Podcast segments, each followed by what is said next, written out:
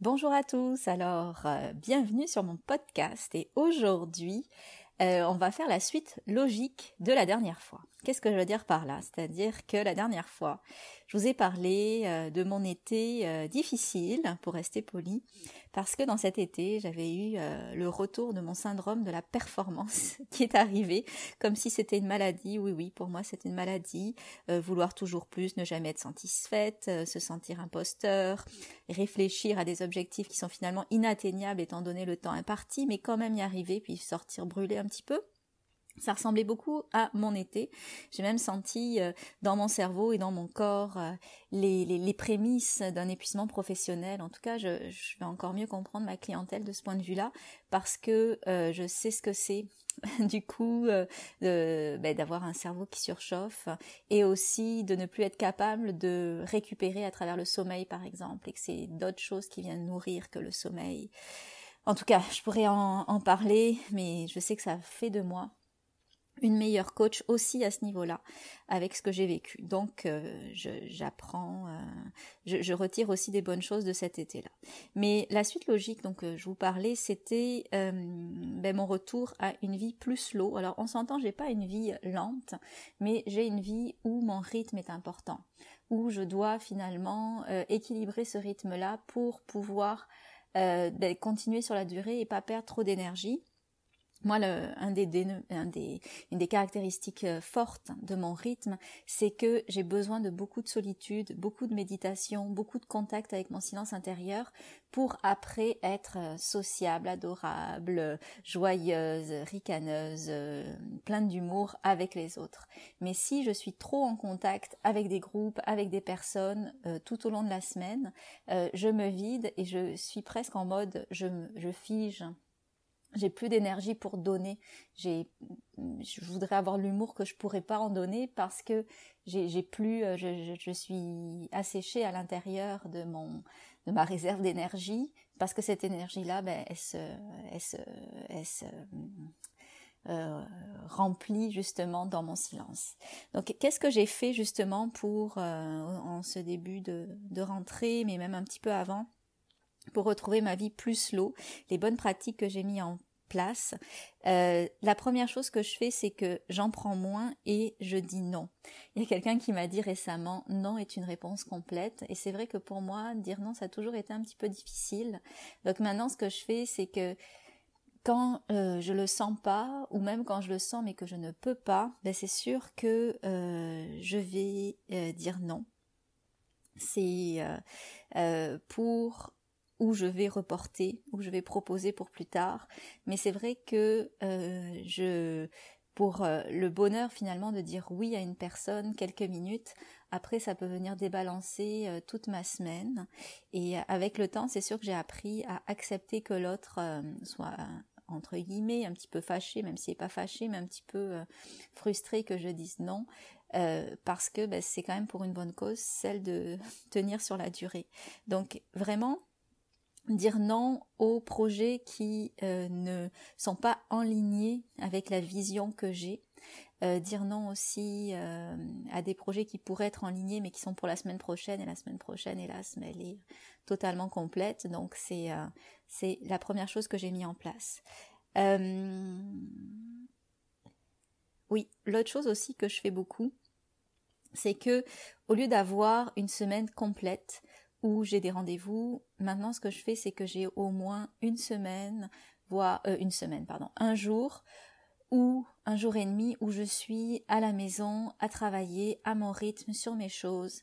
Et ça, ça fait vraiment toute une différence. C'est quelque chose que j'ai toujours fait, de travailler de la maison à mon rythme, mais j'avais toujours une ou deux choses, des euh, genre une série d'appels le matin entre 9 et 11 ou alors euh, euh, des, choses à faire comme préparer une conférence ou autre. Là, oui, je peux avoir des évidemment que je travaille cette journée-là, mais j'essaye de m'en mettre le moins possible pour pas avoir d'horaire. Donc par exemple, si j'ai une conférence à travailler avec quelqu'un, puis qu'on fait du télétravail chacun notre bord, puis que ça se fait au téléphone, ben, c'est sûr que euh, je compte pas ça pour ma journée euh, off. C'est plus une journée euh, ben, off, on s'entend. Off de, de, rendez-vous. Je considère que c'est un rendez-vous, des rendez-vous téléphoniques. Ce que je veux dire par là, c'est vraiment une journée, mais sans rien, sans avoir à me dire, oh, dans dix minutes, j'ai tel rendez-vous, oh, attention. Non, c'est vraiment une journée où je peux vivre à mon propre rythme. Et là, bah, c'est fou de voir comment j'ai évolué, parce qu'à l'époque, même quand j'avais des journées comme ça, ce qui se passait, c'est que je voulais toujours me donner un cadre comme si j'étais dans un 9 à 5 dans une entreprise. Maintenant, euh, je change tous mes repères, je peux travailler très tôt faire mon elliptique à 10 heures le matin, euh, prendre une heure pour ma méditation, prendre un bain à midi, écouter une émission euh, euh, vraiment débile sur l'heure du midi, ne plus finalement me dire que je dois travailler de 9 à midi puis de 13 à, 16, je sais pas exactement ce que ça donnerait, mais en tout cas de plus finalement me forcer à avoir un horaire comme si j'étais dans un bureau alors que je le suis pas et vraiment profiter sans culpabiliser de mon horaire que je me suis créé euh, de ma vie que je me suis créée en ayant ces journées totalement euh, off, même si off est un mauvais terme parce que je travaille quand même, mais vous comprenez que off pour moi c'est sans interaction avec les autres. Et quand je vous dis ça, j'ai l'air hyper associable. Ah ouais, son petit bonheur, c'est d'être toute seule, c'est une ermite et tout ça. Oui, je suis une ermite, mais je suis aussi une ermite qui a besoin de contacts sociaux, euh, qui, se, qui, qui, se nourrit euh, de, de, de, de, contacts, de communication profonde, de discussions profondes. Donc je suis pas une vraie ermite, mais euh, pour me ressourcer, c'est sûr que j'ai besoin de cette solitude. Mais après, comme je le dis toujours, avec chaque inspiration, un retour à soi, il y a une expiration, un retour vers l'autre. Ben, c'est sûr que J'adore sortir, j'adore aller à des 5 à 7 avec J'entreprends Québec, toute ma communauté entrepreneuriale. Mais pour pouvoir être capable de l'apprécier, ben, c'est sûr que cette solitude euh, euh, est là, euh, a besoin d'être là pour moi. Donc j'espère que j'ai mis suffisamment les nuances pour pas que vous me perceviez comme l'associable rédhibitoire. L'autre chose aussi, c'est accepter de gagner moins d'argent. Donc là, c'est sûr que je dis non à des projets. Parfois, c'était des beaux projets, des projets j'aurais pu euh, faire des sous, puis euh, finalement ben, j'apprends à dire non. Et c'est bien correct, ben, qui dit euh, accepter de faire moins d'argent, c'est moins dépenser. Mais c'est sûr qu'avec mes changements de cette année, je m'achète euh, presque pas de vêtements neufs. Euh, je suis moins dans la consommation. Donc là, je remercie euh, mon amie Elisabeth Simard de Ruban de Cassette qui m'a fait vraiment des belles prises de conscience par rapport à ma consommation. Tu sais, je consomme vraiment pas beaucoup et tout ce que je consomme, c'est vraiment conscient. Donc oui, je gagne moins, mais aussi je dépense moins. Donc au final, j'ai quand même plus d'argent.